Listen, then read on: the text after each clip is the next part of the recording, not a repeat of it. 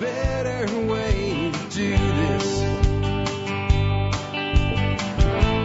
Let me show you a better way.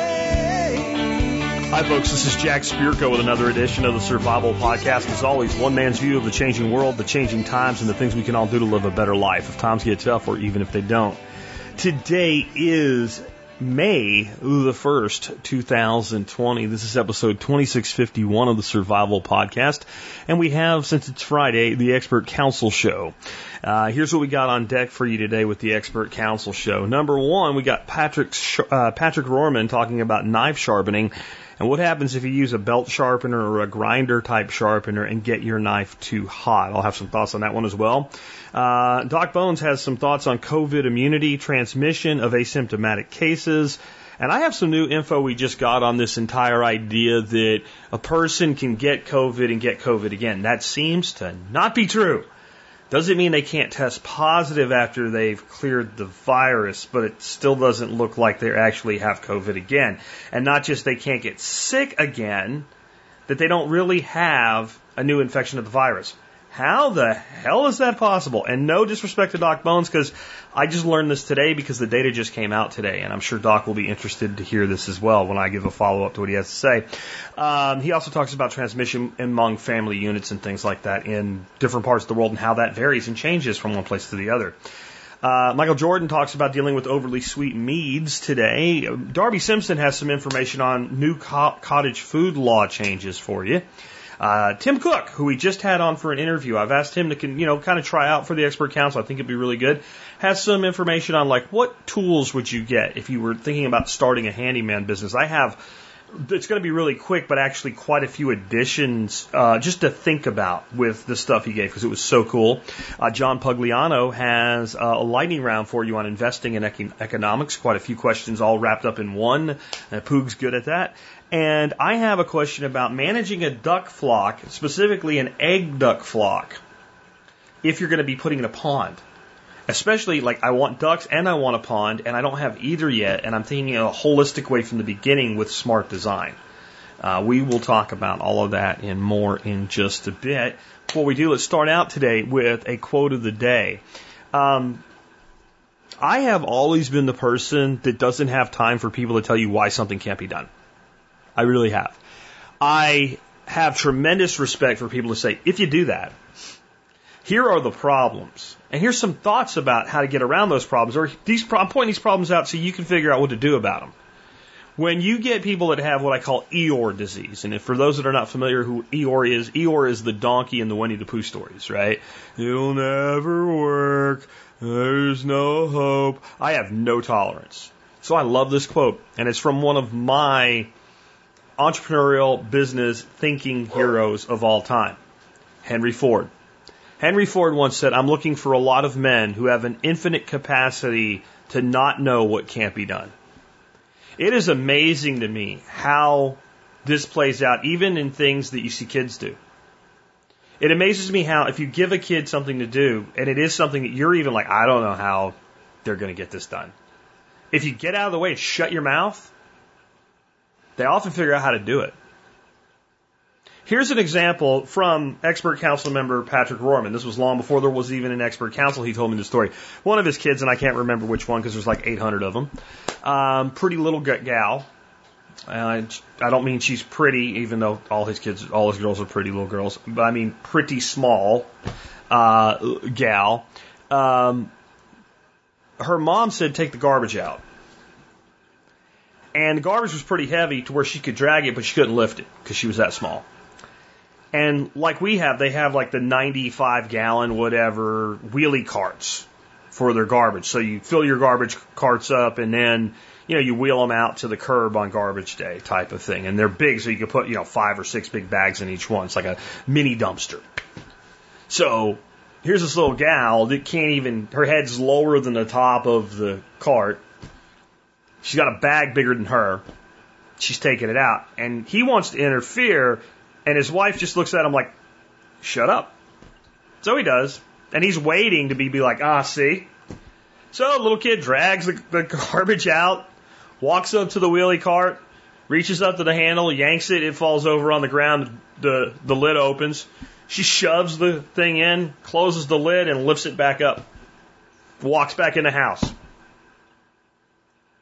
So you can look at that and say, this little child can't get this giant bag up into this big cart, but there was a way to do it. Not knowing what can't be done does not mean ignoring obstacles. Though Ford, I'll, I'll save that one, but Ford has another interesting quote about obstacles that I, I like as well. But it doesn't mean not seeing the obstacles. It simply means not seeing the obstacles as impenetrable walls.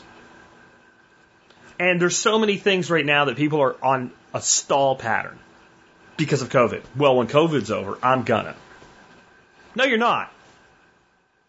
No, you're not. No, you're not. No, you're not. Not, not, not, not, not. Sorry to be a little bit juvenile there, but I want to poke you in the face. Like, if I was in front of you right now and you were like, but when COVID's over, I'm going to start my side hustle, I would be like, not, not, not, not, and poking you in the face. No, you're not. No, you no, you're not. No, you're not. Because I want you to actually be provoked a little bit. No, you're not. Now, there may be components of what you want to get going, whether it's a side hustle or any project you want to do, that you can't actually do until this winds down. But when it winds down, there'll be all this shit you could have done that you won't do then either. I mean, if you are like, you have your entire plan put together and you've advanced it up to the point where there, you've thought, you've racked your mind and you're like, I just can't flip this last turn and you've gone ahead of that and everything that you can do ahead of that point you've done and now you have everything ready to go and the second your state opens up you can just flip the throttle switch and go then you're serious. If you're actually doing it in spite of this then you're serious. If you're waiting you are full of shit and this is your latest excuse. It is another form of the toolbox fallacy. Instead of i need a thing i need a time to be right. It's when you have a baby you know when the right time is to have a baby? Never. Thank God nobody waits. We'd have no people in one generation. You have to be one of those men or women who have an infinite capacity to, to not know what can't be done. If you want to actually do things that are significant and matter. Everybody that's done anything that anybody looks at and goes, wow, that's pretty impressive. There was a point at which, if they said they were going to do that thing, there would have been people like, can't do that. It's not possible. Or man, nah. Every single person that started a business that succeeded in it, especially the first time they succeeded in a business, most of the people that knew them would have told them why they're making a mistake and they should keep their job. Almost every invention followed this track. Almost every innovation follows this track. You either have a capacity to not even know what can't be done, because you don't really believe anything can't be done. There's things that can't be done yet. You know what that spells? Opportunity. So either you are working on the things that you want for yourself in your life when this shit winds down, or you're never going to do it. And again, just imagine Jack Spirko standing right in front of you, poking you right in the cheek. Not, not, not, not, not, not, not. And if that bothers you, go look in the mirror and talk to the person that your pro- actual problem is all coming from. Because it ain't me. It isn't me. I guarantee you right now, any one of you write me and say, here's, you're wrong.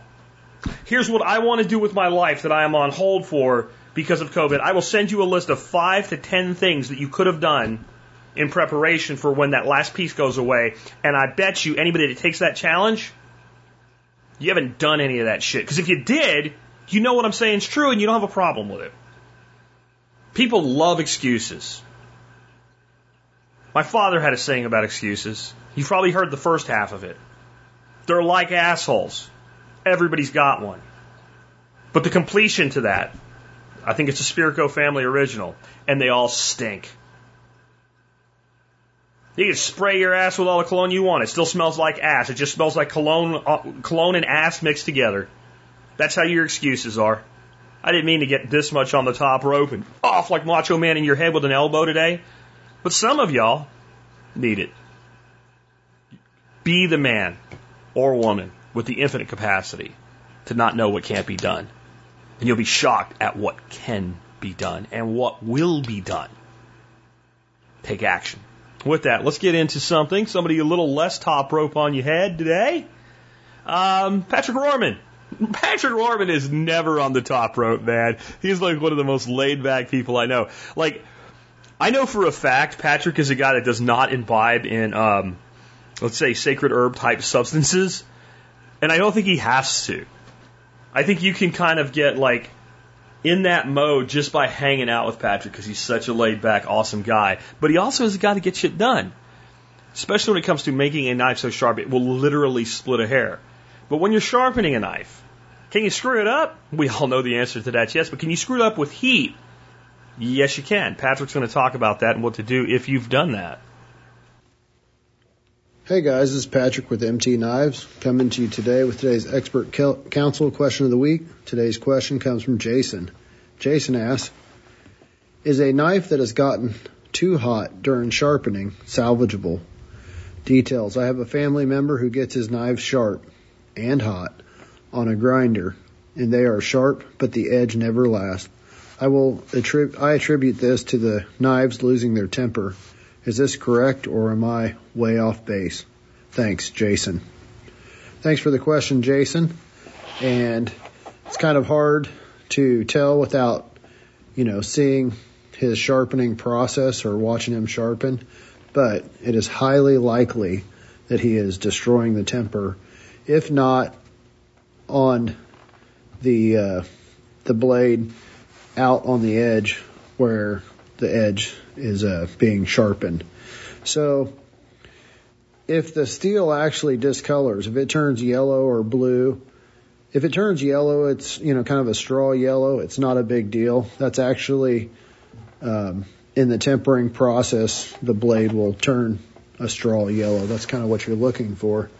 But if it gets any hotter than that, if it turns more brown or blue, um, you've then softened the steel too much and it won't hold an edge. So, but even if it doesn't discolor the edge, there's a lot of articles out that suggest that you, the temper can be destroyed out on the very edge of the knife from using a machine mechanical sharpener. This is one of the reasons I'm not a big fan of like the Ken Onion style sharpeners, they're easy to destroy the edge of a knife.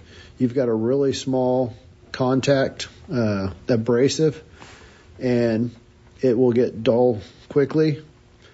With the sharpener like I use, there's 30 inches of belt. That gives the belt time to cool off um, before it gets back to the edge of the knife. And it also is running at a slower RPM.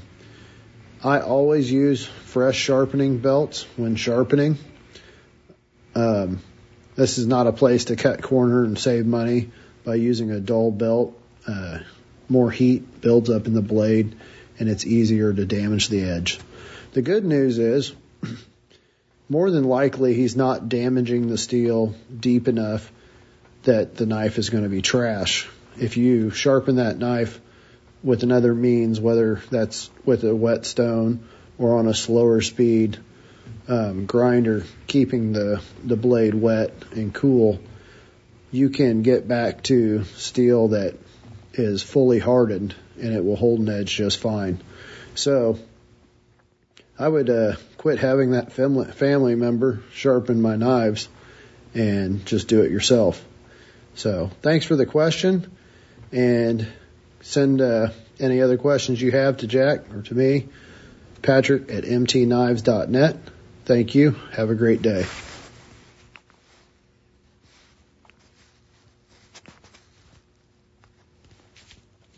So I guess the only thing I'll add to that is I do recommend a uh, the Work Sharp knife sharpener, which Patrick likes, but he also always points out the danger of this because the belts are much shorter than the larger tool he uses. But here's what I'm going to say about this all you've had to do to prevent this problem is go slower. So by using a tool like the Work Sharp and making a pass maybe on, on, on your two sides and then allowing the blade in the belt to cool before making the next pass, and you don't have to allow that much time. It's the continuous, ongoing, nonstop, and it's not hard to tell that you're getting, a, you know, a tool or a knife hot when you're doing this. And I'll just say I use the Ken Onion sharpener and I love it. It's on T-Spaz. I have a link for it today. And I think that the way that you get out of having this problem with your good knives, don't start learning. And I, Patrick will tell you the same thing. He doesn't care, doesn't care what you're doing, whether it's a stone, a belt, whatever sharpener. Don't teach yourself to use not only to sharp, but to use a new sharpening method with a good knife. Get a cheap piece of crap, take it and drag it across some ceramic or concrete and dull the damn blade and put an edge back on it. And learn how to do that uh, with whatever technique you're teaching yourself. Because even if you know how to sharpen a knife, the next technique you learn you might go faster with, but you still are going to relearn or, or add to the skill set and add new things to the skill set. Uh, with that, let's go ahead. I got one here now from Doc Bones on uh, coronavirus transmission uh, from asymptomatic within family units and some other components. And I have an addition that I just got today, and I think this is brand new news that I, I'll be interested see what Bones says about this in the near future as well. Hi, Joe Alton, MD here, also known as Dr. Bones of the survival medicine website doomandbloom.net, where you'll find over 1200 articles, videos, and podcasts on medical preparedness. I'm also the author of the Survival Medicine Handbook's third edition, Alton's Antibiotics and Infectious Disease, and our new book, Alton's Pandemic Preparedness Guide. Today's question for the expert council is from John, who writes, I have a question about coronavirus that I have not heard discussed on TV. If two people in the same family both have been diagnosed with coronavirus, is there any further danger to either of these people continuing to interact? In other words, isn't there primarily only one major strain of the virus? So if people already have it, then further interaction should be immaterial to either person's chances of recovery, etc. John in Moorpark. John, that's a very good question. It seems reasonable that if an asymptomatic COVID-19 patient can transmit the disease to others, that, well, whole families might be infected before the first symptom appears. Close contact is something that binds families together, but with COVID-19, it can be a liability. Let's take Italy. Italy is a place of tight family and community ties. Two and three generations often live in the same neighborhood, maybe even the same building. People commute by train to other cities for work while keeping their family in their hometown, where a whole network of relatives help raise their children. Without the state-supported childcare of other European countries, Italian grandparents are the primary babysitters, allowing parents to work and maintaining the economy. They are also part of what put the country with the second oldest population in the world after Japan at such mortal risk as the virus spread among all these relatives. It's a pattern that's now being repeated around the world, especially in countries and cultures where large extended families are the rule, not the exception, and in lower income communities in which people live in close quarters where social distancing is a great idea, but hard to implement. If members of the same family get coronavirus, it probably is the same strain, which seems to follow geographic lines. This is important because there are studies that claim anywhere from 8 to 30 strains of COVID-19 exist, and having one doesn't necessarily mean you can't get the other. This also goes for dengue fever, a mosquito-borne virus, where due to a phenomenon known as antibody-dependent enhancement, getting a second strain of the virus after surviving the first actually causes a much more serious illness that resembles in some way Ebola. We know a lot more about dengue than we know about COVID-19. With COVID-19, we're not certain if you can get the same strain again. With a new virus like COVID-19 that you haven't been exposed to, the immune system often responds quickly to control the infection. Now how you respond is based on the quantity of virus you are exposed to, your genetic background, and how your immune system is already programmed to respond to new infections. In addition, all these factors can be affected by your general health and age-related issues, major factors in how bad a COVID-19 infection can get in an individual person. With respiratory infections, we develop flu-like symptoms as a first response. The fever, achiness, and tiredness, and the production of mucus are all general strategies our immune system employs to neutralize an infection.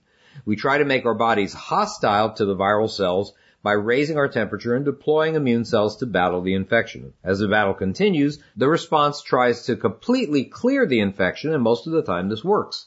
The key to our adaptive response are two types of cells, T and B cells. B cells are responsible for memory, and they produce antibodies in the blood that are already specific to flu, COVID-19, other cold antigens, other kinds of things like that. The T cells destroy cells that are already infected with the virus. So this is the theory. For most viruses, the first time you catch the infection, your body takes a little time to develop the requisite antibodies, but you should be better equipped to fight off the infection a second time. We just don't know if it works that way for COVID-19. The viral dose that you might receive could depend on whether you breathed in airborne particles or say touched a contaminated surface and rubbed your eyes or even how close you stood to an infected person. If someone was only exposed to a small dose of the virus in the first instance, who can say how they might react if the second dose, perhaps passed by a relative, was much greater? There have been experiments in mice with influenza virus. Just 10 viral particles can cause an asymptomatic infection, positive test in other words, but no immunity in these creatures. But a million viral particles cause a significant production of antibodies and impart some type of immunity. It's also unclear, by the way, whether having a stronger response will leave you any better off. It's sometimes the case where if you have a strong response, you might have immunity persist for longer. However, some people just don't respond to infections as effectively as others. The hope is that a recovered person has developed enough COVID-19 specific antibodies to fight off a second infection. In one study on convalescent patients in China, however, 30% of those studies had few or no detectable antibodies in their blood. The other consideration when discussing immunity is the length of time that someone might remain immune for. Winter flu vaccines have to be re-administered every year, in part because over time your flu antibody count drops. Most of us are repeatedly exposed to the viruses that cause the common cold, flu, things like that, so our antibody counts are topped up each year. Will COVID-19 antibody counts drop as well? We don't know, but there's no reason to think that COVID-19 couldn't act in the same way, being fought off when our antibody counts are high in the medium term and causing us symptoms when they drop in the long term, or when our immune system is vulnerable due to age or underlying health issues. Bottom line, it's unknown whether two persons with COVID-19 in the same family are immune in each other's company. Factors such as age, general health, how much virus exposure occurred, timing, and how solid an immune system there is play a part, and it's clear there's a lot more to learn about coronavirus. This is Joe Alton MD, that old Dr. Bones, wishing you the best of health in good times or bad. Thanks for listening. Hey, learn more about viral infectious disease with a copy of our latest book, Alton's Pandemic Preparedness, available on Amazon or at store.doomandbloom.net. And don't forget to check out Nurse Amy's entire line of medical kits, personal protection supplies, and more at store.doomandbloom.net. You'll be glad you did. So one of the big reasons for the we don't know uh, component of what Bones had to say. And again, this is not this is not anything contradictory. This is data that didn't exist when Bones Bones did this one a few days or even a week ago, I guess. And we learn new things all the time in, in the world of science if we actually remain open to learning new things and don't say stupid shit like the science is settled. Because science, if it's settled, it's not science. Okay? Just to be bluntly, if it's settled, it ain't science. Because science never fears poking, questioning, asking. So if we're doing that with something as new as coronavirus, we should be getting new information daily. If we don't get new information daily about something that's this important, this impactful, etc., then we're not doing it right. And some people are doing it right. South Korea is doing it right. Well, and I have a link so you can read the article if you want to. But the interesting thing, and the thing that's created not all, but a lot of this we don't know when it comes to reinfection, is that some people have gotten the virus, tested clear of the virus, and then, you know, test them a few weeks later and they test positive for the virus again. The problem with that theory, or not really problem, but the uh, comforting thing, but uh, uh, like the thing that makes you go, huh, is not a single person has gotten COVID either asymptomatically or mildly symptomatically or heavily symptomatically. in any one of those generations tested positive, then tested negative, then tested positive again, and had any symptoms the second time around. Well, South Korea is like, there has to be a reason for this. There has to be a reason for this. If it really was a reinfection, somebody would at least, you know, cough and have some difficulty breathing and all, even if it didn't become very severe, even if they were more suited to fight it off one way or another, we, we, we would see something if this was truly a second infection, especially of a second strain, a mutation, some version that's a little bit different, there would be something. Well, South Korea figured out is the second tests that are showing a positive result are wrong and they're right at the same time. How's that possible? Well, your body kills the virus. They're detecting remnant, dead virus material in your body. The person has so knocked out the virus they were able to test negative, but as tests get better, as they retest, they get different samples, etc., there's dead virus floating around in your blood, and the test sometimes picks that dead virus up and identifies it accurately. This is COVID SARS 2 virus. This is a coronavirus in the family of COVID SARS 2. It is. It's just dead. So there you go. It's like saying, are there any deer in those woods? And you went in those woods and you killed all the deer. You could answer that question yes or no and be right depending on how you're answering it. If all the dark deer carcasses are laying in the woods dead, well, there's deer there. But what did I mean when I asked you that question? You have to be specific. So that's something I don't believe Bones knew because I don't believe up until very, very recently, certainly after he did that recording, anybody knew. So thank you, South Korea. That is actually a huge and very good bit of news. That takes a variable and either eliminates it or makes it highly improbable that's been a real bugaboo in the works. Uh, next up, what if your mead's coming out too sweet? What do you do? Michael Jordan, the Bee Whisperer, chimes in on that. So, hi everybody. This is Michael Jordan with AB Friendly Company in Cheyenne, Wyoming. I've been taking your calls on bees, apiary management, and the making of mead. This one happens to be a mead making question, and it's pretty good, and I hopefully I can cover some different scenarios for you and see what's going on. But this comes from a gentleman named Tactical. It says, how do I deal with a sharp, sweet taste from honey in my home brew? I really like a brew I make that is a pound of honey and then topped off with apple juice. But every now and then I end up with a really strong sweet aftertaste from the honey. I've mixed the brew that was pretty tart, and that worked pretty well, but that re- requires a tart brew on hand. So the question at hand is how to knock off the sweet aftertaste without running, ruining an awesome brew I just made. Thanks, Tactical. So Tactical, you like the brew that you've made, but finishes off with a sweet aftertaste from the honey. You're adding a pound of honey to what I'm guessing is a gallon drink. So not really knowing all the increments of, of what you're measuring out I'm not sure how much honey per gallon you're using or what it's finishing out as what we call gravity. So here's some things to look for to back off the sweet taste. I'm not sure what alcohol level you're looking for or just a brew that is just less sweet. You can always back off the honey you're using so that it will take away from the sweet back end and that's for sure. But here are some things to think on. Have you tried different types of honey to see if it comes out a little different? On the back end, all honeys will have a different load of sugar in them. Some are extremely sweet and some are extremely tart. You can get some great flavors of honey like meadow foam that will give a marshmallow flavor to the mead. You can try all kinds of honeys in a different amount. This will give you a variance. There's a difference between avocado honey, orange blossom honey, clover honey, or even some of your darker honeys like blueberry or buckwheat. So you should try different honeys. Next time, try different apples for your juice or different juices of apples from the store shelves. Like I said, I'm not saying what kind of apple juice you're using to finish it off. So let's kind of do some different stuff. I like an Amish cider that has blackberries in it. It's a super great apple cider with a little bit of blackberry juice in it.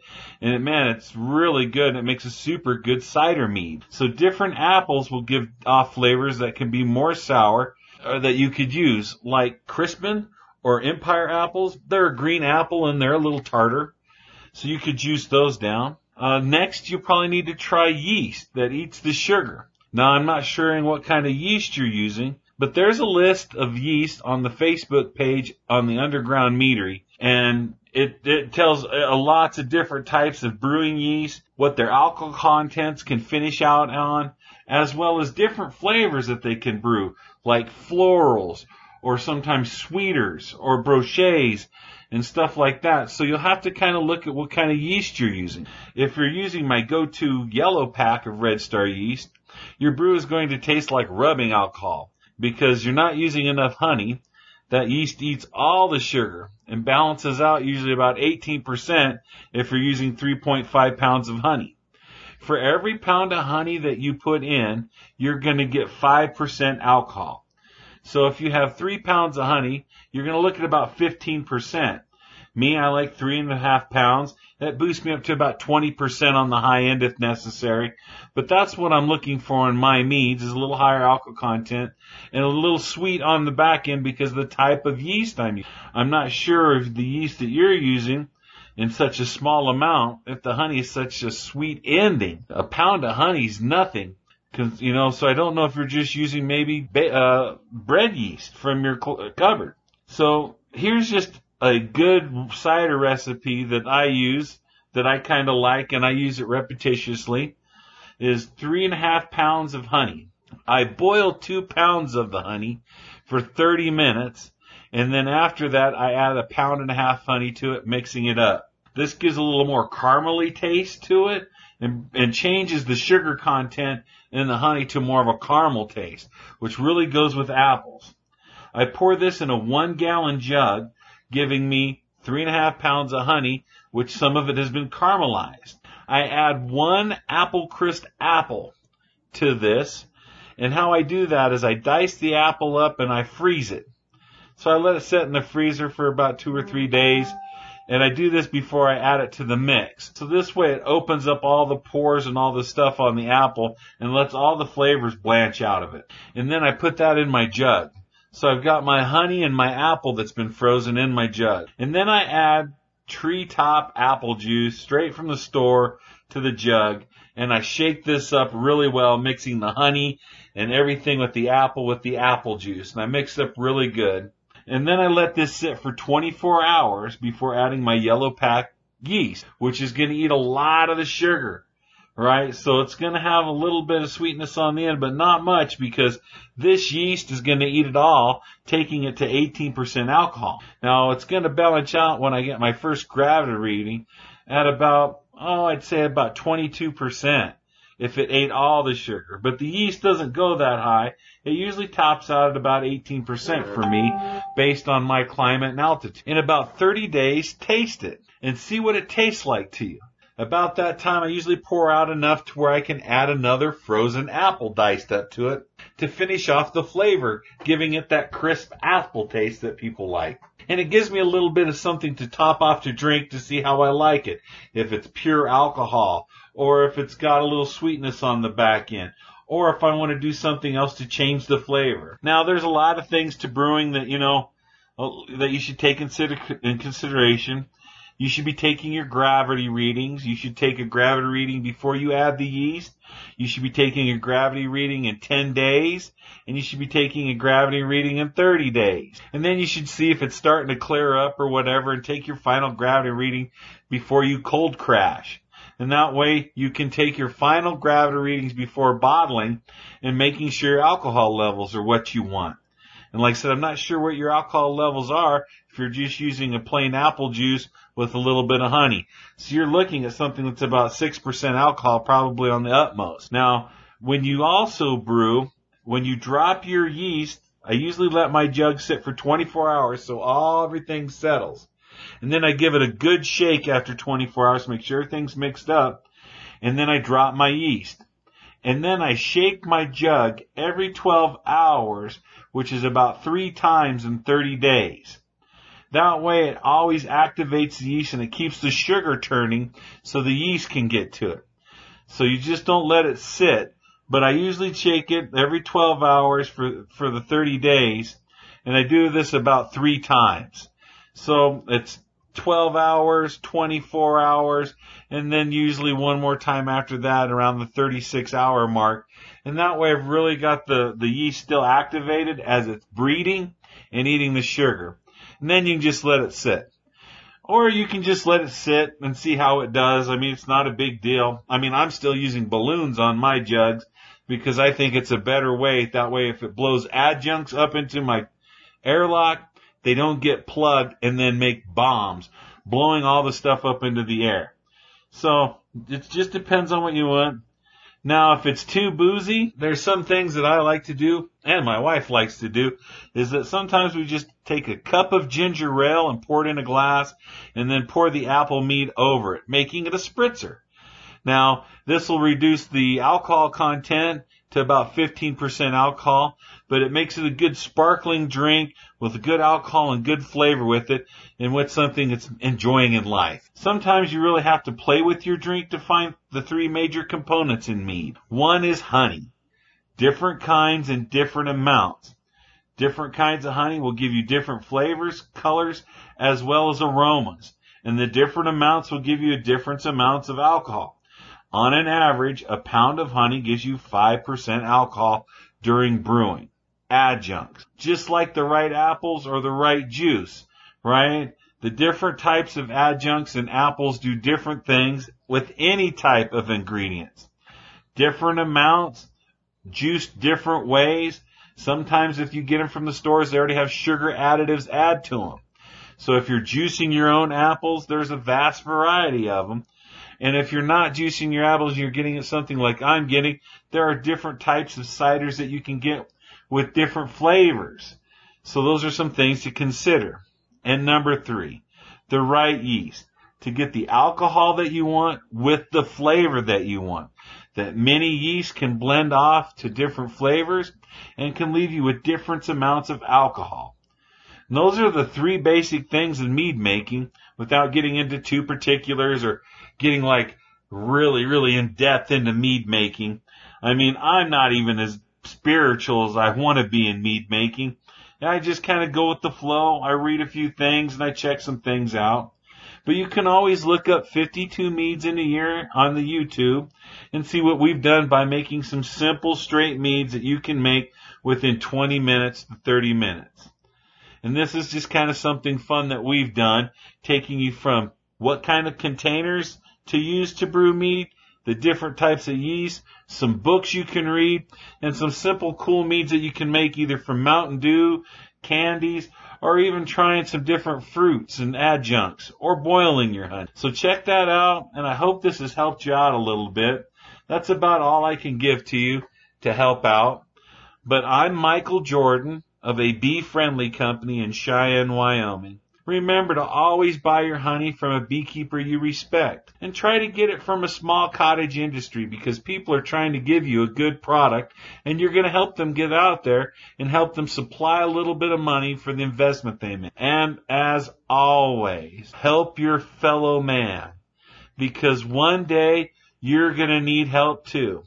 And during this time, the best help you can do is wash your hands and don't touch your face. Next up, we have Darby Simpson with some thoughts on changes to the cottage food industry. Hey everyone, Darby Simpson here from the Grass Fed Life podcast. Once again to answer a question that came in from one of the many listeners this week. This one comes in from Will, and this is very timely given the situation that our country finds itself in right now. Have you recently walked down the meat aisle at your local grocer? I literally did this 24 hours ago. It was 70% empty. My inbox is full of orders. We are moving a lot of product, frankly, faster than we can get it back in stock.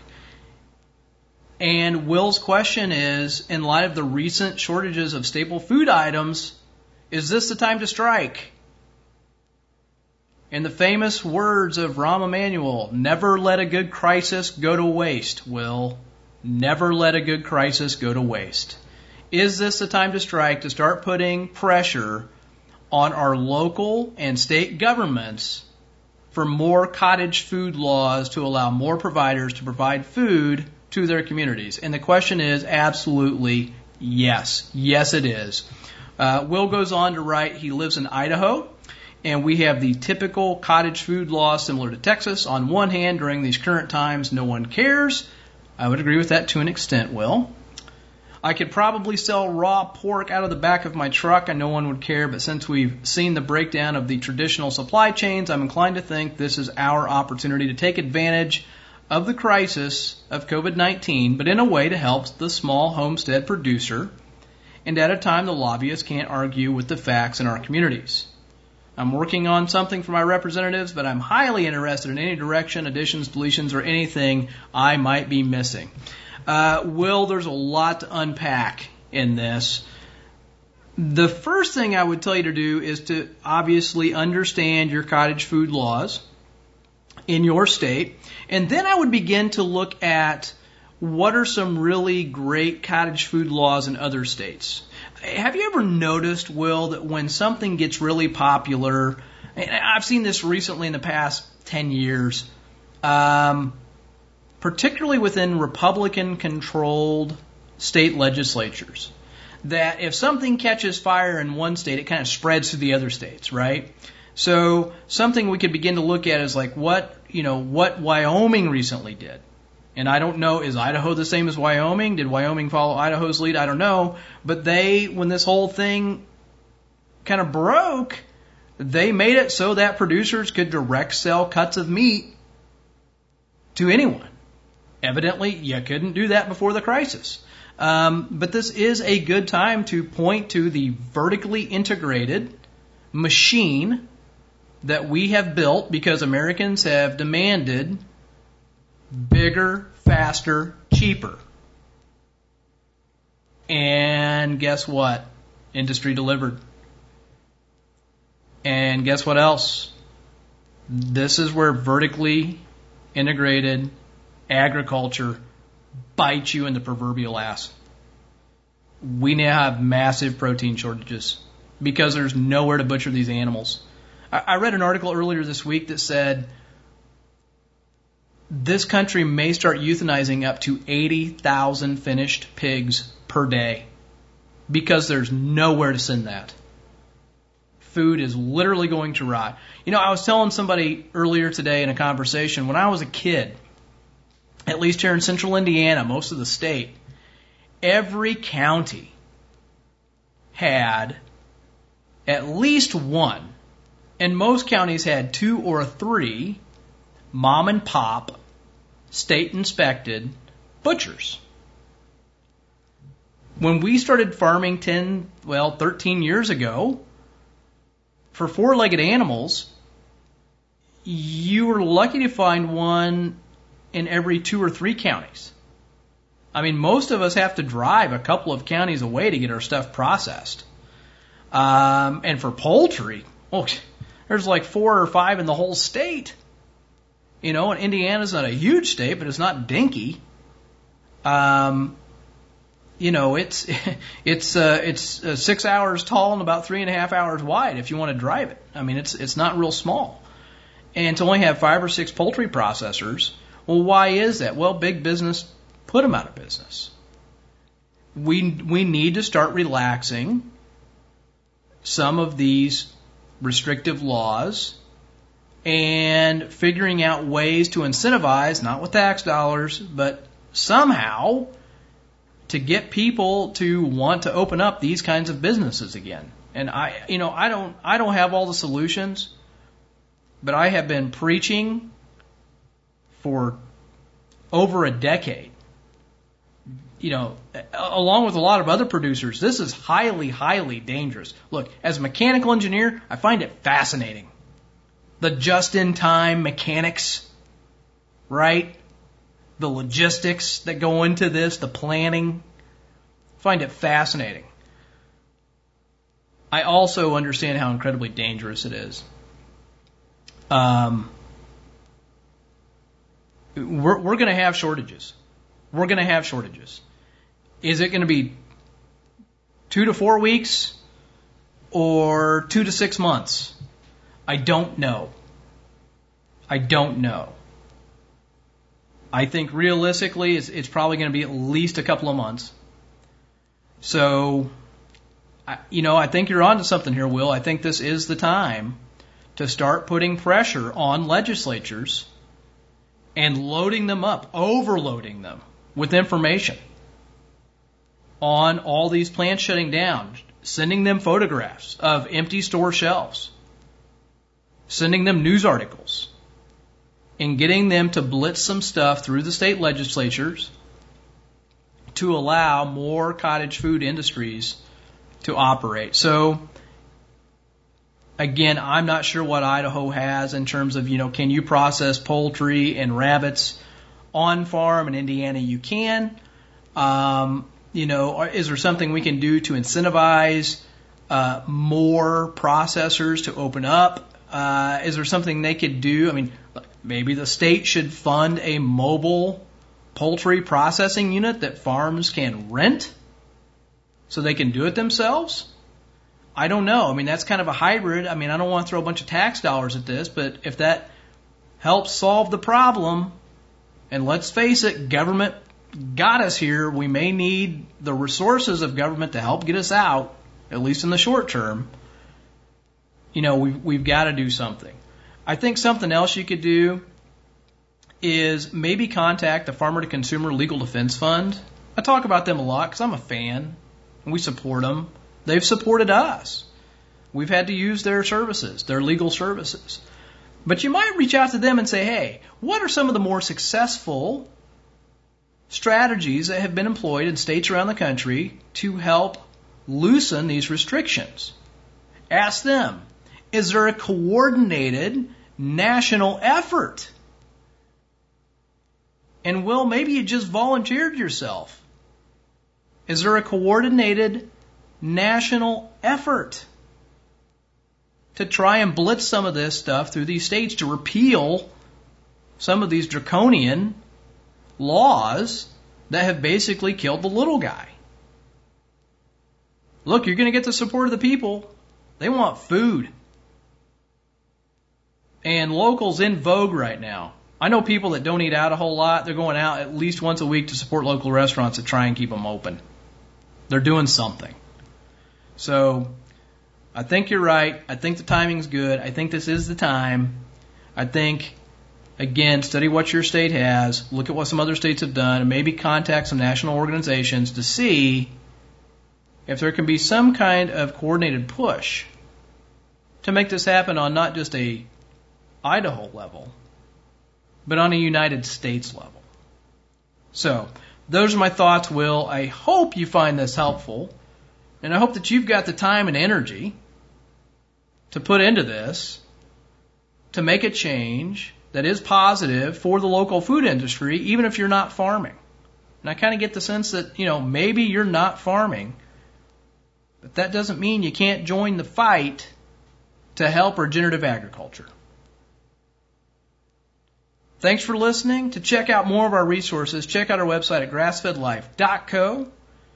We've got over 150 podcasts. There's also a, a free 45 minute tutorial on brooder management out there because guess what? We stress about all the baby chicks and I want you guys to be successful raising meat birds on pasture. Thanks again. Keep the questions coming. Always happy to answer them here on the podcast. Take care. And uh, up next, like I said, I'm giving uh, Tim Cook a kind of a tryout as our um, kind of handyman DIY type guy, and I think he'd be great for that. I really enjoyed the interview with him this week. Um, he has a question that came in kind of after this uh, interview about like the the basic tools that you would probably get your hands on first if you're going to start up a handyman business. And is it just me or does it seem like he's going to end up being known as Tim the Tool Man? Anyway, with that, Tim, take it away. Hey guys, uh, this is Tim Cook here from All Seasons Maintenance. Uh, Jack is giving me a tryout to do a segment on the expert council. Uh, he threw a question at me today on short notice, and I thought that I would pull over to the side of the road here and uh, share a little bit with what um, I know and what I can share with you guys. So again, thanks for the opportunity. And uh, I got a question this week from Kenny in Michigan. He's um, actually looking at getting into starting his own handyman, you know, carpentry style business. I was looking for a recommendation on a few tools to get started, what I would recommend, or well, I guess what Jack would recommend and was pushed along to me. So anyway, um, you know, my advice always is take stock of what you have already. You really don't need a whole heck of a lot. Um, you know, if you have a cordless drill and a circular saw and a chop saw, that can get you a long way in uh, being able to build decks and um, just small projects in general. But you know, if if push come to shove and someone said, "Okay, Tim, what would you choose?" You know, I worked in a hardware store for a lot of years and I was a huge proponent of electric tools because you plug them in, you always have power, they have plenty of torque, and you don't have to worry about batteries uh, drying up and dying out. So anyway, that was until, you know, these lithium ion batteries came out and I ran a uh, Milwaukee set for quite a while. Not, just a, a drill driver combination. It was great. I loved it. It was a little 12 volt ones.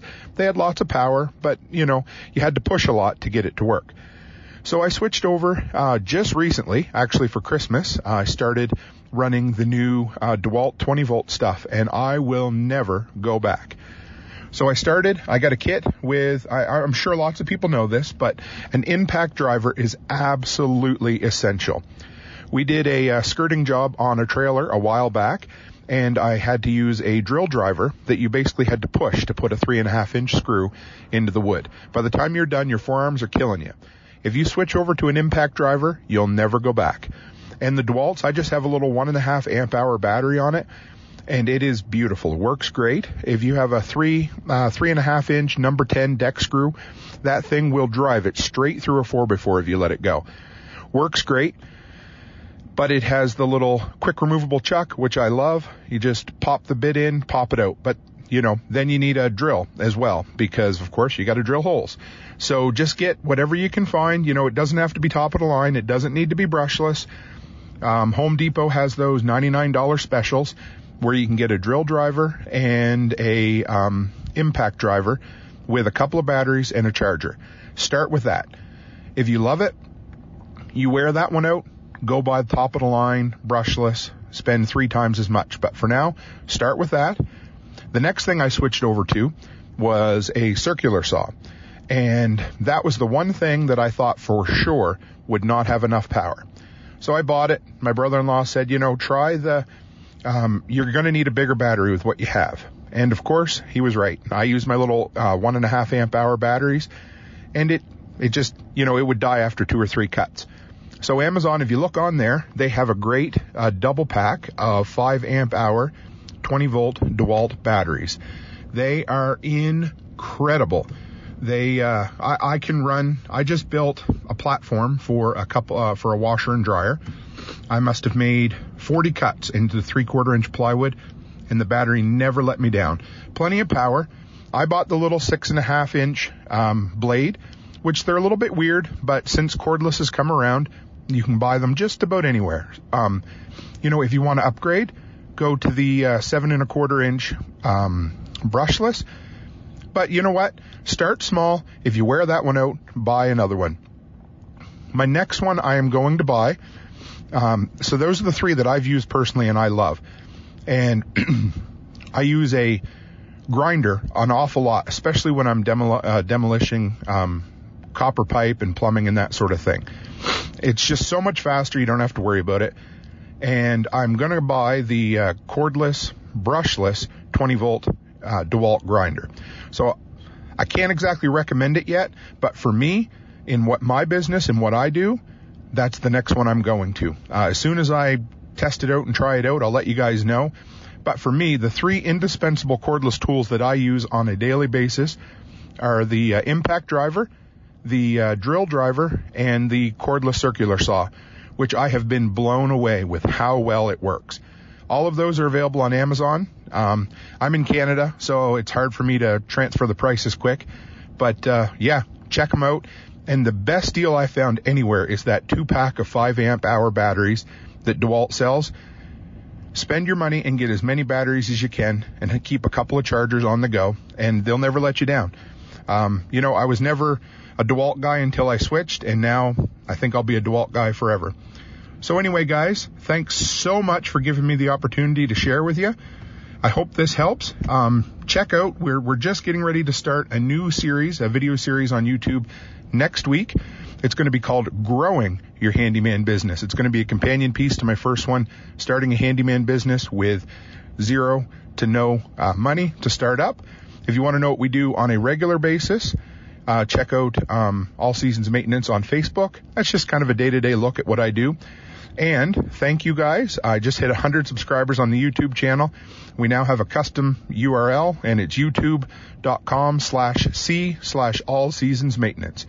Anyway, guys, uh, eh, oh, and if you have any questions, contact me. I would gladly answer them. Take care, guys. Have a great week. So, as, as many of you know, I'm a DeWalt fan, and that is not the only reason that Tim is on board here in this capacity. Um, I will say that I'm not going to talk about it because I don't have a lot of experience with it, but I have a lot of friends who do professional work, and many of them have switched over to Ridgid, which is an incredibly high quality tool uh, brand, and I do believe that it's probably as good, maybe better, maybe a little bit worse, but somewhere right in like the spectrum of a DeWalt. And the reason people have switched to Ridgid, especially those who do these things professionally, is the big ongoing expense is batteries, and Ridgid has a warranty on batteries. So I'll just throw that in, but I still kind of bleed bleed yellow and black if you cut me, especially with a power tool. I, I really have been a fan of DeWalt for almost 30 years now, and um, that keeps me loyal to the brand. And I have some additions to what Tim said, some about tools he mentioned, and some that are about uh, other tools that I think are incredibly valuable, and they are all linked in the show notes today. And I'm going in the order that I have them linked if you want to go check them out. First is on a drill driver kit, there is a, a set that is a really good hammer drill. Uh, this drill by itself is over $200 as a bare tool. Uh, you can get it with a pretty decent impact driver, two batteries, and a charger for around 260 bucks. And while that's an okay deal, I have it linked in the show notes today. Um, it's not the best deal you can get on it. This thing goes in cycles of getting to be really stupid cheap, and I've been waiting to bring it around as an item of the day. I got it for $179. I don't think you can buy the two batteries and the charger for much less than that because they're 5 amp hour batteries.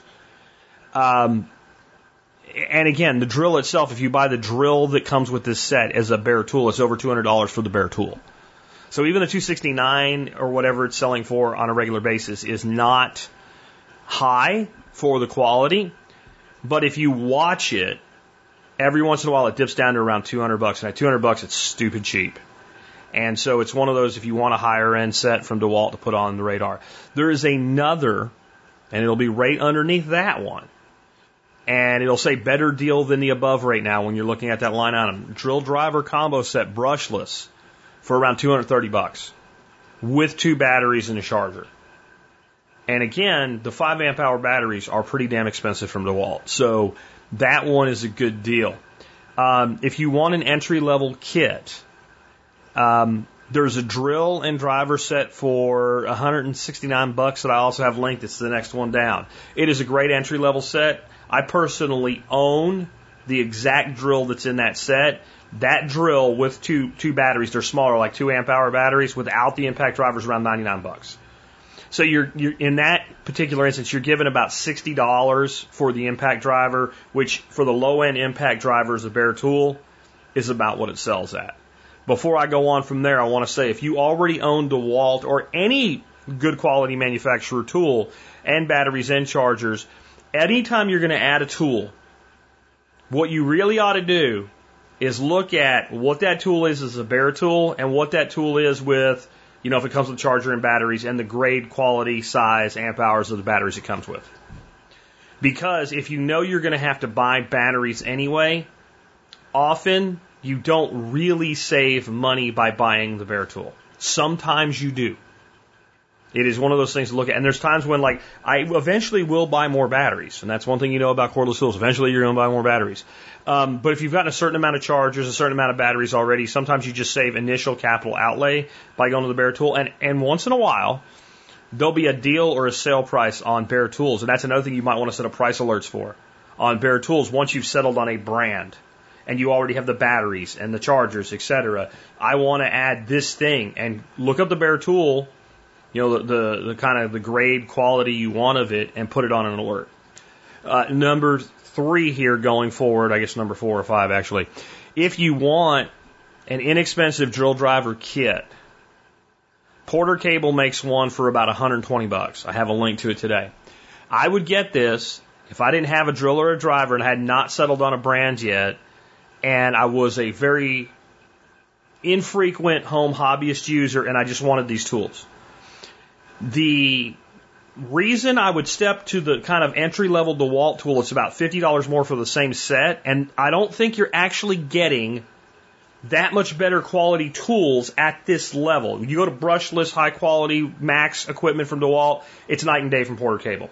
DeWalt's entry level shit is basically yellow and black versions of frickin' Black and Decker at this point because they bought Black and Decker, which is about equivalent to Porter Cable.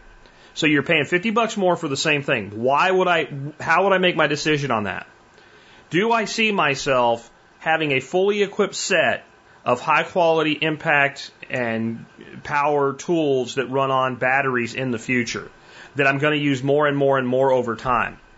If so, even entry level, I'm going to step into DeWalt because now I have two batteries, I have a charger, I have a DeWalt tool, and as I build my collection, I stay to one brand, so I only have one type of battery because the damn Porter cable batteries are not better than DeWalt and they cost almost as much. That's how these lower end tools tend to pull you in. They have batteries that are not quite as good as your upper end tools, but the tools themselves are less. But then they get you on the recurring cost of adding to and replacing battery packs. All right. But there's nothing wrong with Porter cable tools, which brings me to something else. Something we really didn't talk about here in Tim's segment. Uh, nailers. Cordless nailers are one of the greatest inventions of all time. Porter Cable makes a 16 gauge finish nailer. Now, if you're putting a deck up or something like that, obviously you can't rely on a 16 gauge finish nail to support real weight. I own one of these though. It was like 260 bucks with the battery and charger. Eventually, I loved it so much I bought two more of the big Porter Cable batteries to go with it. This opens to me up to where, in some instances, I may buy Porter Cable tools to expand what I have available because now I have the power packs and the chargers for Porter Cable anyway. And I think kind of at your lower end tools, Porter Cable is the best lower end tool. The impact driver, I'm not sorry, the impact driver, the, the, the nailer is fantastic. It has saved me, it has paid for itself multiple times since I bought it. Both in doing work like putting up fencing pickets and stuff like that, which it's great for, just the way that it is. But the other thing it's done for me is if I'm, if I'm framing two by four stuff, and I need to put like manually put a big heavy nail in it, or if I'm going to use uh, deck screws or structural screws, I do a lot of work by myself. Handymen do a lot of work by themselves. Homesteaders, a lot of times you, you end up working by yourself. And boy, if you just had somebody to hold that damn piece of wood for you, right? And then you could level the other side and level that, that beam, let's say. You take that framing nailer, I'm sorry, that, that, uh, that finish nailer, and you bring the one board up to your mark and you pop a finish nail in it. You go over to the other side, you throw your level on it, you level it, you pop a finish nail in it. Then you go get your, your impact driver and your screws, you screw it together. And the day you do that the first time, you'll be like, I should have had one of these my whole life. On that note, eventually I am going to break down and buy a, a cordless framing nailer. It's probably going to be a DeWalt. I have the link to the one of those that I'm going to eventually buy for myself today. So I know that's a lot of add on there, but it's just, I thought this was a great segment that Tim did as his lead off segment, and it, it just fits into what I've done here so well. And I do not want anybody out there that needs a basic set of cordless power tools to think you need to save up to buy Ridgid or DeWalt or, or whatever. If you are a person that's going to use your tools a few times a month and you just want them, one of the sets of like, you know, all the basic tools for Porter Cable will do most of what you need. The one place where I think you need to be stepping into a Ridgid or a DeWalt or whatever, unless you're you're you're willing to deal with not being happy, is what Tim talked about with circular saws. A Porter cable circular saw, if you're cutting quarter inch plywood, yeah, sure. If you're lobbing off ends of, uh, of four by fours and stuff like that, I mean, it just it's not going to hold up, and it's the batteries are not going to hold up. If you had to settle for something like Porter cable quality set, and you wanted a circular saw, and you didn't want to buy a whole different brand, get a plug-in saw. And he mentioned a chop saw or you know compound miter saw type arrangement might be the most versatile thing you can get your hands on. The cordless versions are very expensive. Uh, I have one made by God, who is it made by? Um, Hitachi, I think. Uh, anyway, I got. I'll look it up and put it in the show notes. I got it at Harbor Freight, I think. No, I got it on Amazon for like 129 dollars. money well spent. I'll find that one too, and I'll add it. I'll look up my order history on it. I use that thing. Shoot, it. I I have to remind myself to take it back in the shop. I set it up on a little wood table that I made outside, and I don't want it out in the rain. I mean, it's constantly, constantly being used. I used it yesterday. Um, those that might be the single most versatile tool that you can have for woodwork around the home, um, other than drivers and drills. Let's take another one, and this one actually is for for John Pugliano. It's a lightning round on investing in economics. Hey TSP, we have a number of questions. Let me see how many of these I can get through. And that takes us to our first question from Bailey. And Bailey says, do you have any advice on preparing for tax implications for a new investor? Here's the details. With the recent market downturn, I started dabbling in buying some stocks through an app called Robinhood. Assuming life turns back to normal, I stand to make some profit. I am concerned about the tax implications and ways that I can mitigate or prepare for that. Well, Bailey, I think you're putting the cart way before the horse. So I'd focus more on honing your investing skills than worrying about the tax implications. Uh, but just as a bottom line, if you've held the stock for at least one year, that qualifies as a long-term capital gain. And when you sell it, you would be subject to probably about 15%. It varies if you're in a high income bracket, but for most people, it's about 15% of profits. On the other hand, if it's a short-term gain where you've held the stock for less than a year, then you're going to pay a tax on that gain as if it was your ordinary income. So it's the same tax rate that you're paying on your salary. And, you know, think about it in these terms. If you make $1,000, you're probably going to owe the government $15 and you get to keep 985. It's that simple. We have another investing question from Zeke and here's what he says. I've been thinking about taking 500 to $1,000 from the stimulus money and thinking about putting it into a drip fund, which I know very little about. My intention would be not to touch the money for at least 10 to 15 years, and he asks for suggestions on what companies would fit the criteria, and he says, or am I an idiot for thinking this way? Zeke, I think you're an idiot for thinking this way. Okay, for those of you that don't know, DRIP is an acronym that stands for a dividend reinvestment program. Here's the bottom line, Zeke. If you receive a dividend on a very high quality blue chip stock, um, it's probably going to be in the neighborhood of, you know, something that would be above average and very safe would be something in the, in the range of say three to four percent. Well, you're talking about investing a thousand dollars. So what? Over a year, you're going to make maybe 30 or 40 dollars and over 10 years, 300 or 400 dollars. Is that really going to change your life? And even if you factor in the total return of that stock of 10 years, it's going to compound at maybe a total rate of return of say 8%. Well, on a thousand dollar investment, that's still only $80 a year. So the reason that I'm using your words to say I think you're an idiot for thinking this way is you've already come out and said you know very little about the program. You don't know which stocks to pick. So can you see how this is not necessarily going to go well for you? Don't you think it would be a better idea to focus your mind on ways that you can earn more money in your current job or whatever you currently do to earn an income. Find ways to earn more money and then to pay yourself first and save more of that money so that instead of thinking about a one-time investment of $1,000, you're consistently putting away $500 or $1,000 every month or better yet every week. Zeke, that's what I'd encourage you to do. Start thinking about how you can make and save more money. And then that takes us to William's question, and William says, should I consider using my 401k to pay off my mortgage? Now, William is in his mid 50s. He's going to collect a couple pensions. One will kick in when he's 62. One's going to kick in when he's 65. He plans on not retiring until he's 65. And he's really trying to figure out, you know, as he goes into retirement, should he have his house paid off? Well, William, I'm a big proponent of being debt free and that even includes paying off your mortgage as soon as you can. And I definitely encourage people to have their mortgage paid off before they get into retirement. However, what's important to remember, it's not just about having debt. It's about looking at your overall total net worth. And so if you have money in your 401k plan that offsets the money that you're borrowing to pay your mortgage, then from a balance sheet perspective, you really are debt free because you could cash that 401k out to pay off the mortgage. But as you know, and as you mentioned in, in your questions, there's tax implications and so what you really need to think about is how secure are you investing that money in the 401k so that you're, you know that you're not going to lose it and yet you're getting as much or more of a rate of return on that money to make up for the interest that you're paying on your mortgage.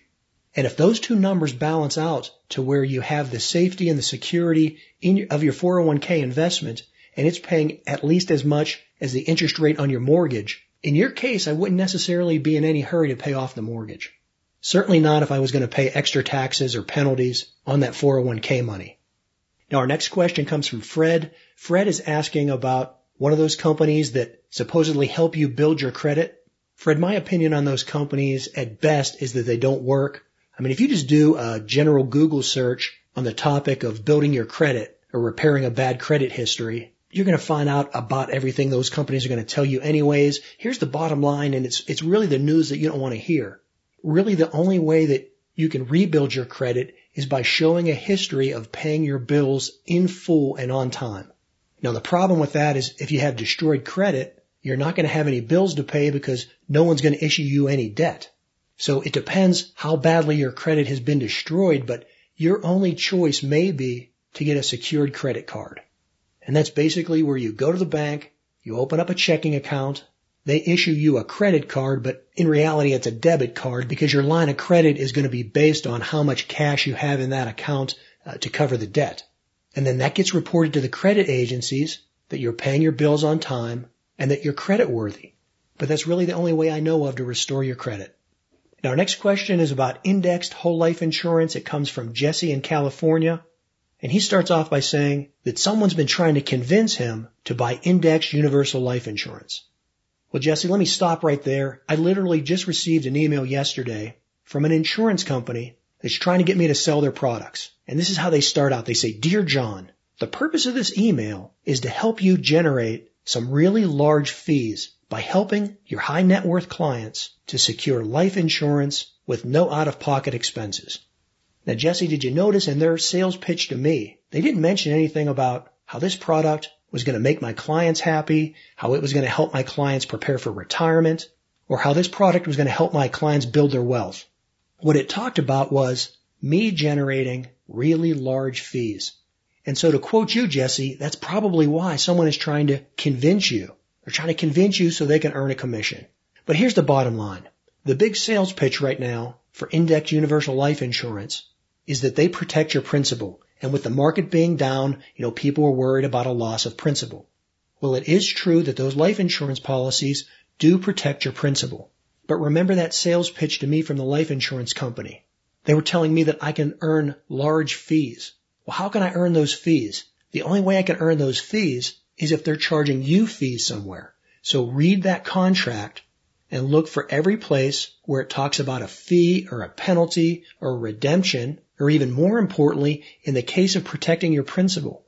You have to think through this logically. If they're protecting your losses on the way down, they obviously have to cap your gains on the way up. Otherwise, the insurance company could never make any money. And the reason capping your earnings over any time period is so important is that if you look at the market, it just doesn't gradually go up. It usually bounces up quite a bit in a short period of time. And so if there's a downturn just like the one that we've recently seen, and the market quickly bounces back from that and goes up 10, 20, 30, 40%, that means that although you didn't lose principal going into the correction, you also are making very little return as the economy recovers. So read the contract, make sure you understand the details.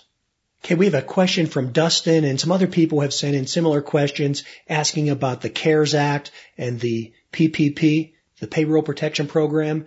Bottom line on all this is if you can't show income you can't qualify for the payroll protection plan because as the name implies, it's providing you with payroll. But if you're running a small business or a side hustle where you're not claiming an income, well then you don't have that income on your tax returns to show to justify to get the loan. So you're out of luck in that regards with the payroll protection plan. But here's the bottom line, and I want to merge this in with a question from Ben. Ben says, how do you think COVID-19 will be affecting automation? Well, Jack's been talking a lot about this, and uh, this does go in parallel with the book that I wrote several years ago about the robots are coming. And the bottom line on all this is that we are moving rapidly to a world that's going to be dominated by artificial intelligence, by automation, and by robotics. That's going to displace a lot of workers, but at the same time, it's also going to create a lot of opportunities. Events like COVID-19 and any other type of disruptions or major shifts in the economy are only going to accelerate the move to automation and artificial intelligence. And so where I want to tie this back into Dustin's question and other people that are asking about uh, the payroll protection plan, my advice to everybody during this shutdown is to, you know, obviously go after and get whatever government benefits are available to you. If you qualify for PPP, go get it. If you qualify for unemployment or enhanced unemployment benefits, go get it. Whatever you qualify for, you definitely want to make sure you're earning. But this is all one-time payments. What you really want to use this downtime to focus on is how can you make yourself better? How can you learn a new skill so that you're more employable, so that you can earn more money, or better yet, so that you can start your own small business? You need to be prepared for it, so use your time wisely. Hey, as always, thanks for the questions. This is John Pugliano of Investable Wealth and the Wealthsteading Podcast.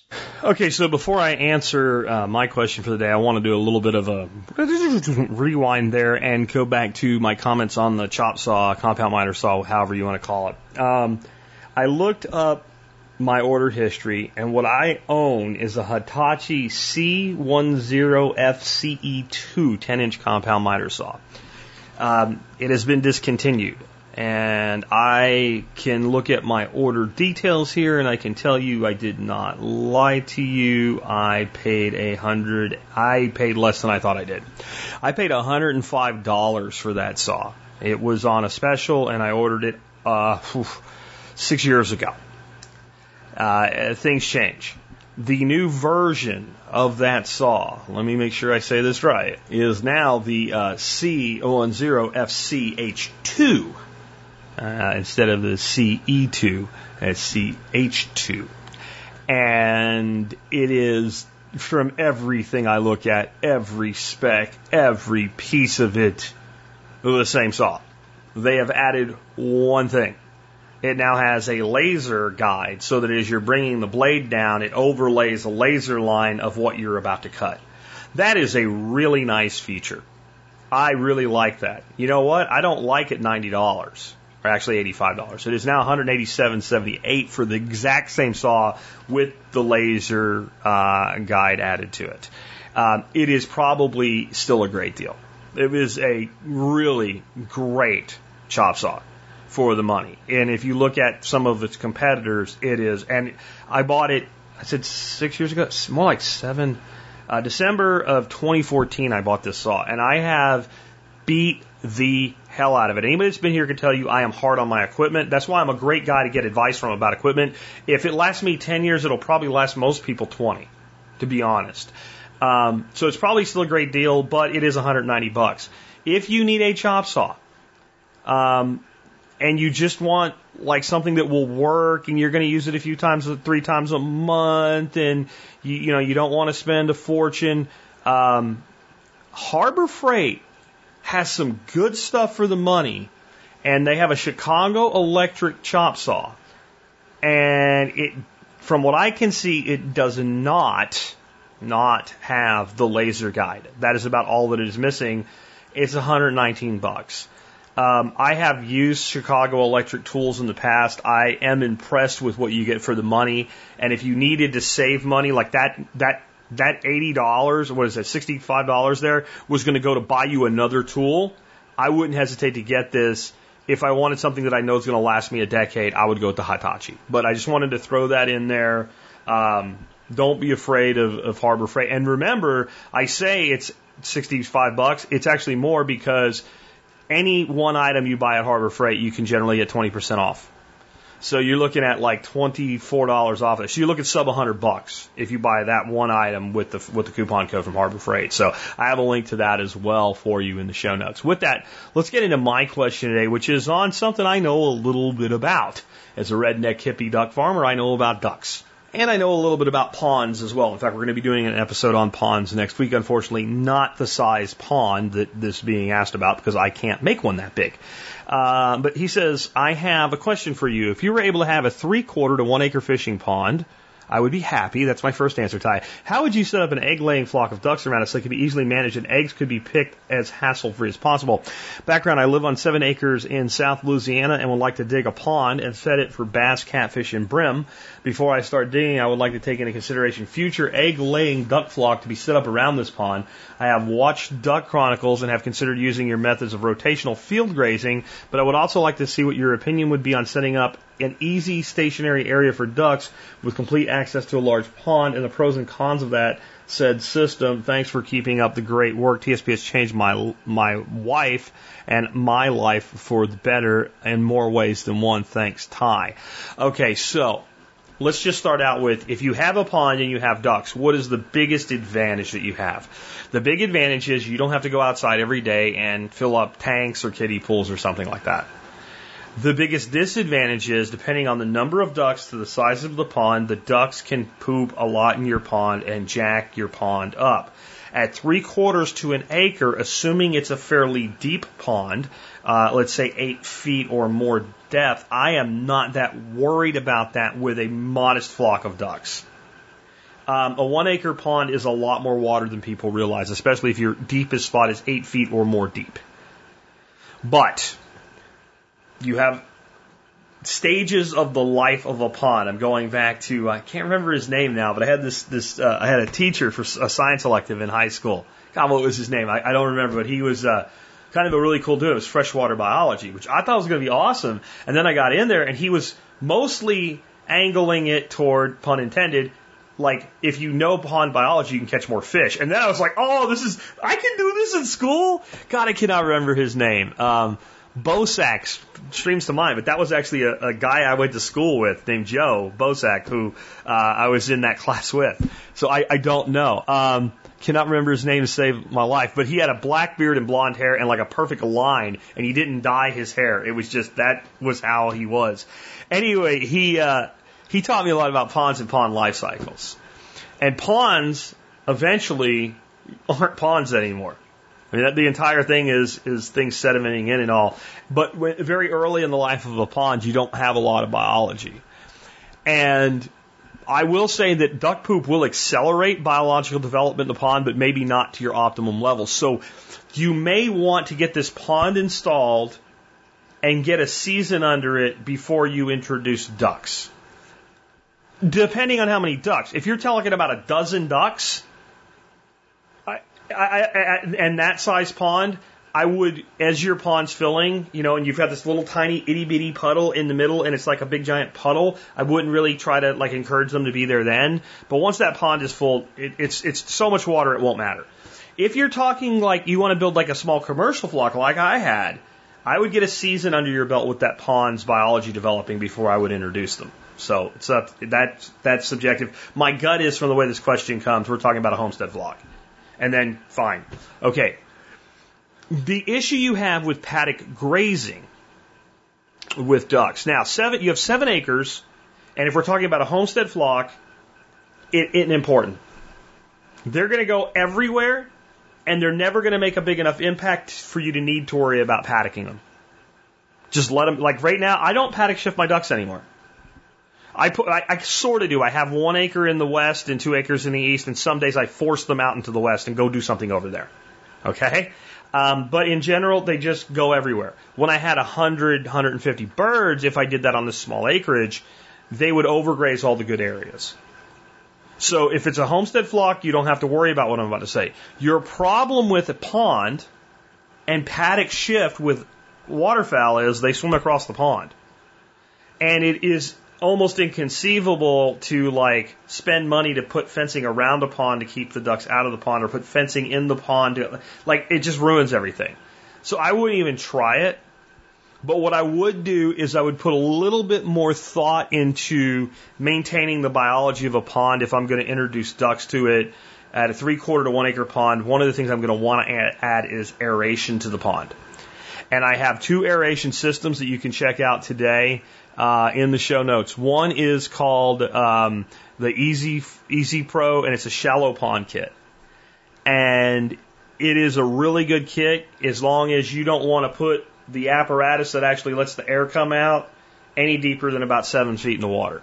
And if you're going to put in a pond that's going to have a deepest point of eight feet, nine feet, ten feet, then just find a part of your pond that even when it's completely full and overflowing isn't going to be more than seven feet and put your diffuser there and you're good. Because that would be considered a shallow pond. If you're fortunate to some way that the land lays or how deep your, your clay level is, and you can get a pond 14, 15, 20 feet deep in any given spot, do it. Do it, do it, do it, do it, do it. The deeper a pond, the more sustainable it is. And the more diverse it is, and the more ecological diversity it's going to create, the more stability it's going to create, the longer it's going to, to, to success before it reaches its peak and goes into decline. A pond of an acre with a depth of 20 feet, the point at which it reaches its peak and begins to decline, you're probably dead and buried near your pond, and your kids are enjoying it with your great grandchildren and their grandparents by now. Right? So if you can go deep, you go deep. I have a, a better aeration system, but I would only spend, it's twice as much. And I would only spend that extra money if you're going to be able to capitalize on the additional depth. And it's made by a company called AirPro. It's about 700 bucks. When you look at the investment of putting in something like an acre of pond, it's a small price to pay. It uses a weighted air hose and the pump stays on shore. You can build yourself a little pump house for it. It doesn't need to run 24 7. You can put it on a timer. You can run it, let's say, all night long because they are kind of loud. That way you're getting all that oxygen through it all night long. But when you're sitting there at the pond fishing and enjoying your ducks, you're not listening to it. All right. Um, and you can do that with either one of them. And the, the, the, the, shallow water one, again, is made by Easy Pro and it is around half that price. It's around 300 and something bucks. And either one of them would be exceptional. And I would encourage any pond owner to consider that addition, especially early stage pond development. Because what happens is you stock all your fish, your nutrient levels spike in your young pond, your water turns green, your, your O2 levels plummet, the fish get the algae in their gills, and you walk out and you look at your pond one day and you feel like the plagues of Egypt have arrived and there's a stinking mass of floating, bloated, dead, stinking, reeking fish in your pond. It happens. With one of these systems, it is almost impossible for that to occur. And what you can do is, like I said, put it on a timer. When you go through your hottest months, let's say June through August in your first year or two, go ahead and set that timer so that thing runs all the time or set it so it runs throughout your day, 15 minutes on, 45 minutes off, 15 minutes, and then, you know, at sundown it starts running and it runs all the way till morning. And that way you don't, because they, again, they are, these are large compressors. They're not large physically, but they are heavy duty compressors. Uh, they're about the size of a toolbox, maybe a little bit smaller. And when they kick in, it is like that. So you can kind of mitigate that with a little pump house, maybe even sandbag it in or something, make sure you have ventilation so it doesn't get too hot. Um, and you can run those hoses a long way. I think they come with like a hundred feet of hose, uh, but you can get more hose. So you can put, you know, if you have power far away and you're in a place like Louisiana where it's easy to trench, you can have that pump sitting 200 feet away from your pond where the noise doesn't bother you. You can run all the time you want. Um, Either way, whatever the depth of the diffuser it can handle, and the better one can handle 50 foot of water depth. And the more you're pumping air down into depth, the more pressure, the more pre- uh, pump you need. Go as deep as you can with an air diffuser in your pond, within reason. And the reason you want to do that the longer the air is in the water column, the more of it actually goes into the water and the more circulation you get from deeper to higher as the air pulls water along with it. So that's a pond biology lesson in addition to your question of the ducks. The ducks management is simple.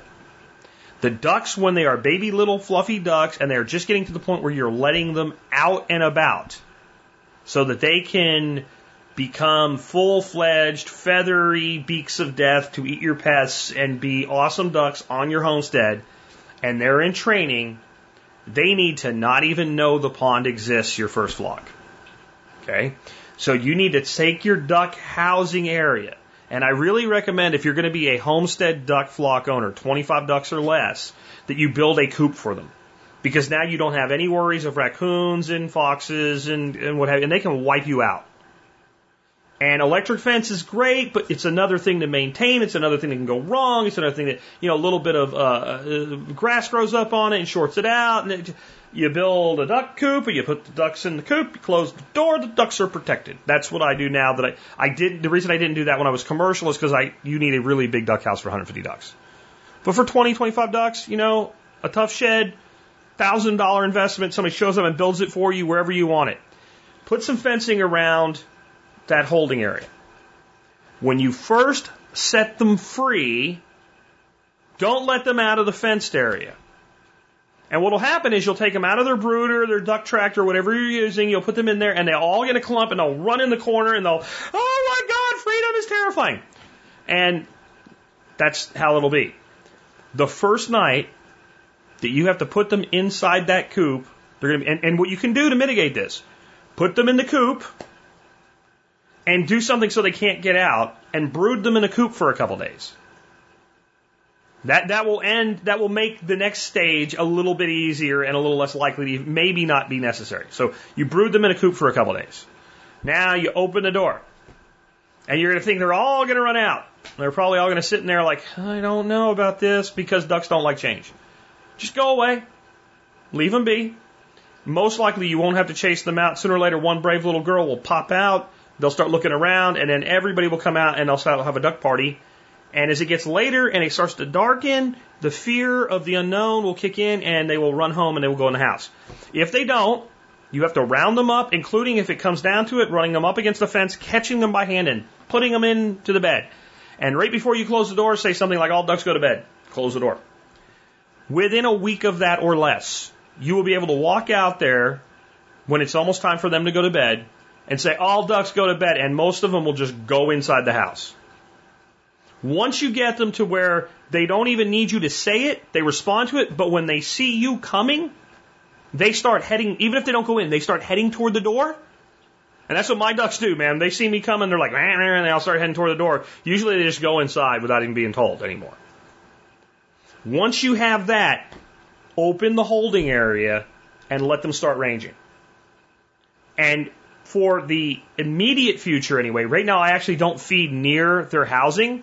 I feed like kind of right out in my backyard because it's convenient for me. And because it reduces the propensity for rodents to want to live. There's no food where the ducks live. There's nothing really there for rodents. The rodents, if they want the duck food now, have to go out in the middle of the field in cat and dog death area. That was my that was my big solution to feed and rodent problem. I started feeding out in the open but it initially feed in the holding area only. That means whenever I want the nummy nummy food that the, the, the, the human gives me, I have to go home. So home is where the food is. Home is where the water is. Home is where shelter is. Once you have that done, all you have to do, don't let your ducks out till about nine o'clock in the morning during laying season. And you will lose a few eggs, but 90% of your eggs will be laid in the holding area. And then you don't have to worry about anything. And then all you do is go let them out. And again, if you need to do a paddock shift because of quantity versus acreage, you're going to need to fence a paddock off that includes the pond, and you're going to need a water solution in your other paddocks. If you're doing something at seven acres, if you're less than 40 ducks, don't even worry about it. Then you, what you're worried about is perimeter fencing that they can't breach. If you have perimeter fencing they can't get out of, you're golden. Now, what if you don't have perimeter fencing they can't breach? You don't want to invest in seven acres of perimeter fencing they can't breach. Well, then you can fence in the area around the pond, but then you got to look at your ratio to size of paddock. But I would say 25 ducks on a two acre piece of land with a one acre piece of water, plenty of room, no problem. Don't even worry about paddock shift.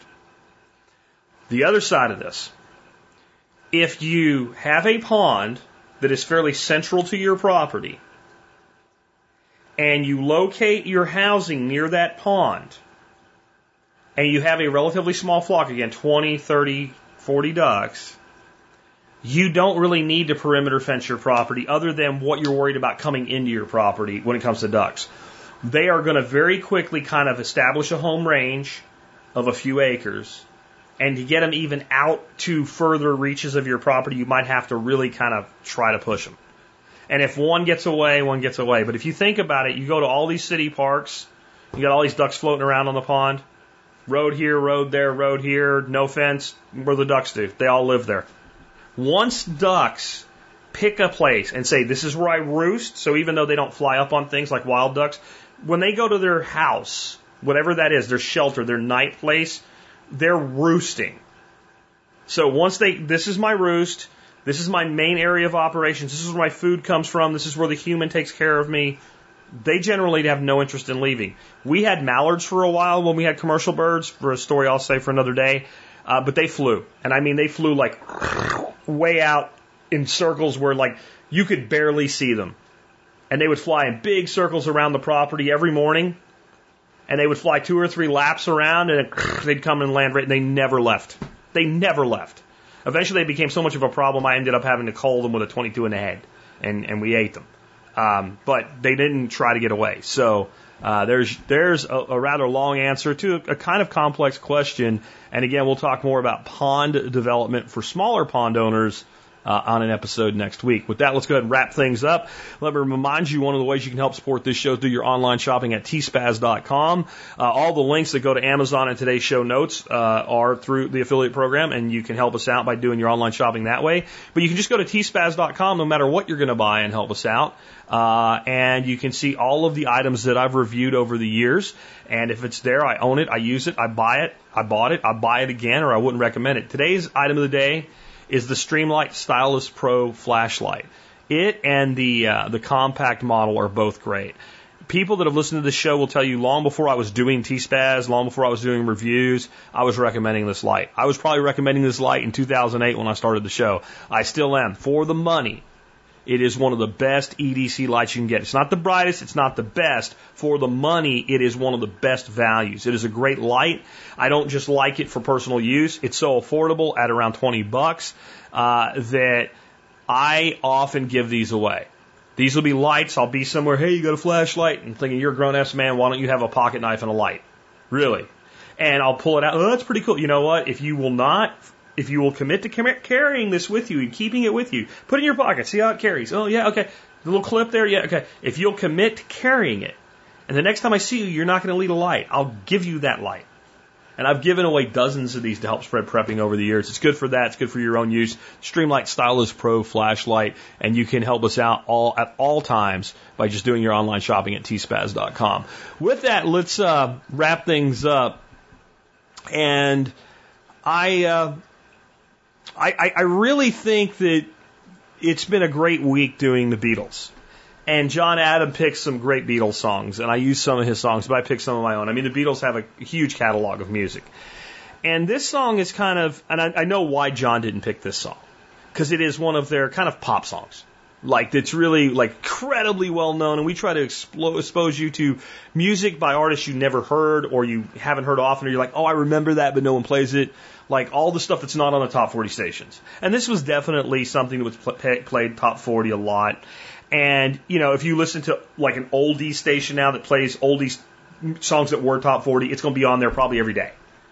But it's still a great song, and it has a couple reasons I picked it for today. Uh, first and foremost, we're dealing with this whole COVID thing, but I also think we're heading to a place where things are going to start rapidly getting a little bit better at a time. I don't mean it's all over, this is a dimmer switch, but it's time that we turn that dimmer switch up to about 25% for about 90% of the country and get it going before we have real problems. And in the end, it's a virus like any other damn virus.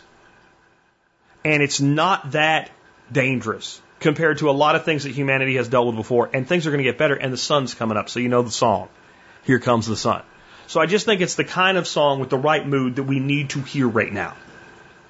But I was like, how do I do a Beatles week without a song written by George Harrison?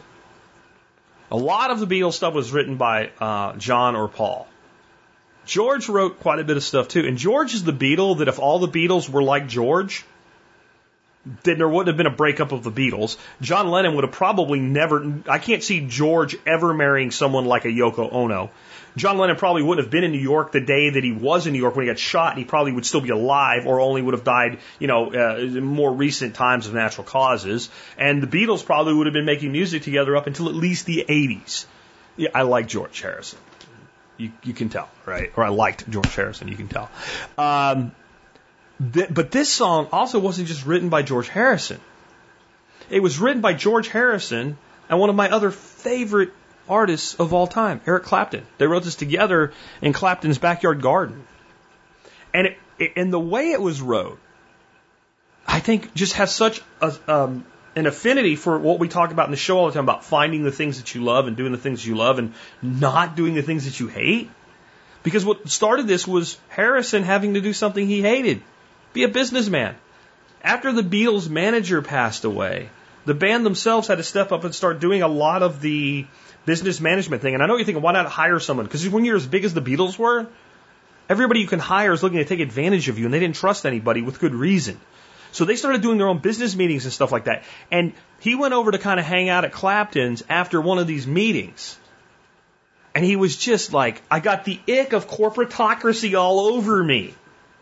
And he wanted to feel better. So he and, and, and uh, Clapton sat down with one of Eric's uh, acoustic guitars and wrote this song together in Clapton's garden. Now, how freaking cool is that? Um, guys, I know it's not over yet, and I don't pretend that it's over yet, but it needs to become the beginning of over. Because as good as things can go back to being, we can't keep doing this. We can't keep doing what we are. But it seems that people are beginning to accept that. And the majority of governors in their states are let's like let's not flip the switch and send everybody back to the nightclub slop and spit. But let's turn that dimmer switch up and get this country going again. And with that, the sun will come back. It's been Jack Spirko with another episode and another week of the Survival Podcast.